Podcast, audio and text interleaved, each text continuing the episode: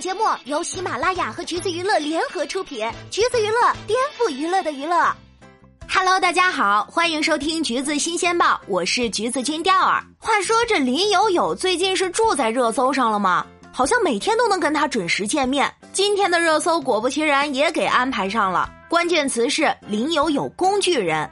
这个引发的讨论其实还是挺激烈的。有网友觉得林有有的设定过于夸张不合理，像是编剧为了推动剧情发展而安排的工具人。咱们不妨想一想，现实生活中真的会有这种人吗？放下一切，从北京追有妇之夫到上海，光明正大的到他公司楼下见面，被赶后还哭哭啼啼说自己就是不离开。酒店上演强吻，只为留住渣男的心，跑到人家两口子居住的公寓物业上班。多次耍心机挑衅正宫，你老公出轨了，还给人家儿子看父母离婚的相关书籍，最后甚至都没有得到惩罚，全身而退了。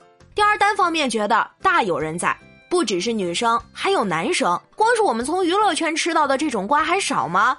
生活其实远比影视剧里要更加狗血，更加抓马。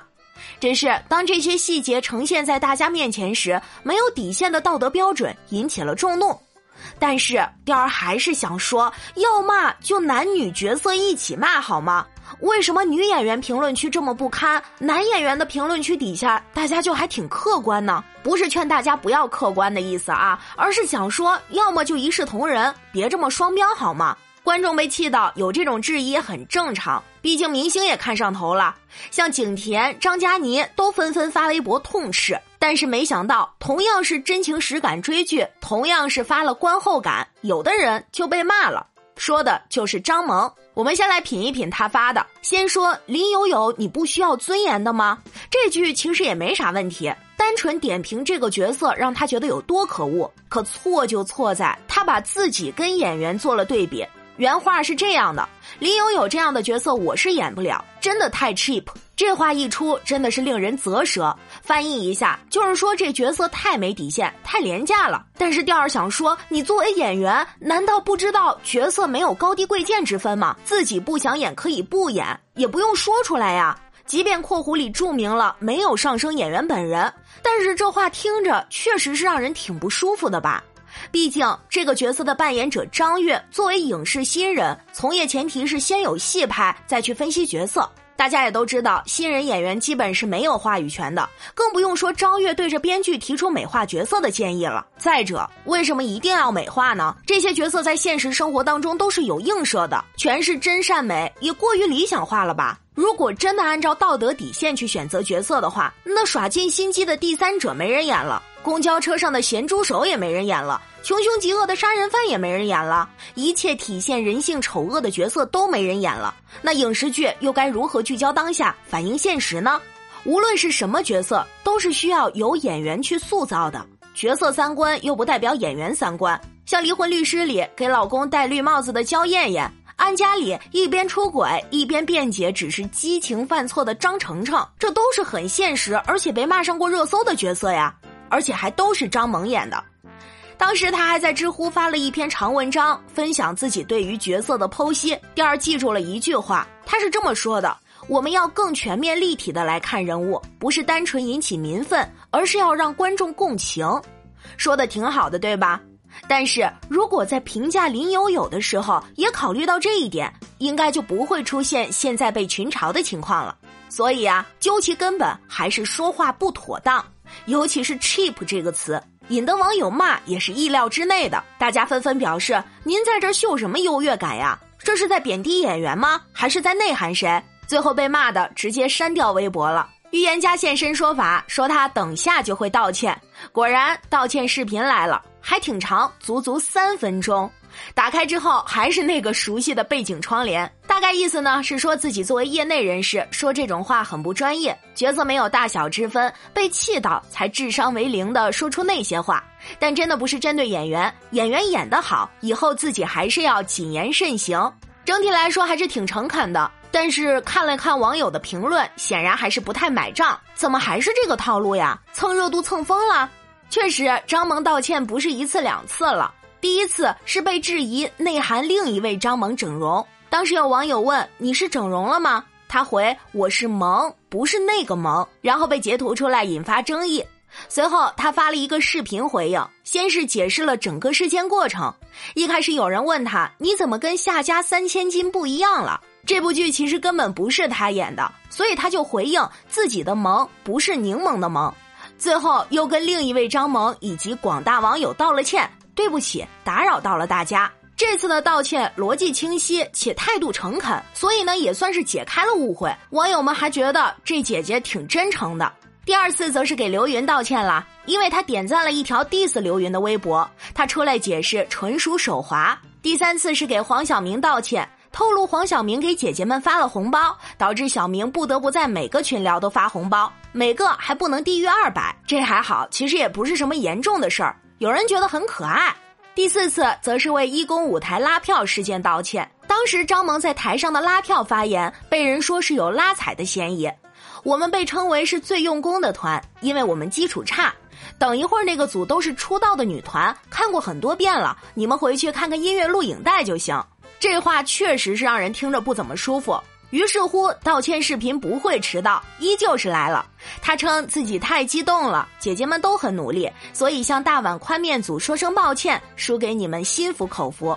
第五次道歉，则是被质疑内涵伊能静太作。网友的一个提问说：“三个人谁是 C 位？”张萌说：“没有人敢跟伊能静抢，表示静姐是主角，而他们两个只是配角。”然后网友就听出了内涵的味道。张萌解释说自己也很作，不用过度揣测，相处的很好。第六次就是今天的林有有事件了。其实纵观几次事件，一开始呢，张萌的风评还是很好的。有人说他一个人撑起了公关团队，人间反黑战，骂我就道歉，耿直对张萌转粉了。确实，在营销号喜欢断章取义的现在，像张萌这种直接说清楚，像张萌这种直接自己说清楚的方式是会赢得好感的。但是次数多了，大家也就会觉得这姐咋老爱道歉呢？直到这次的言论引起网友的强烈不认同，才彻底得到了反噬。就连以往他 Q 其他艺人的事儿，也被拿出来当成爱蹭热度的例子。比如他发微博艾特虞书欣、赵小棠找他们演戏，被嘲了；发博夸王一博跳舞炸，想约他演戏，又被嘲了。就目前的风评来看，应该也算是又一位姐姐翻车了吧。毕竟她之前在节目里因为喜剧人担当还圈了一波粉，出舞台的沉浸式表演，海豚音唱的像是开水壶，撩黄晓明像蜘蛛精，带着狗不理包子味儿的天津话 rap，表情包更是不输其他姐姐。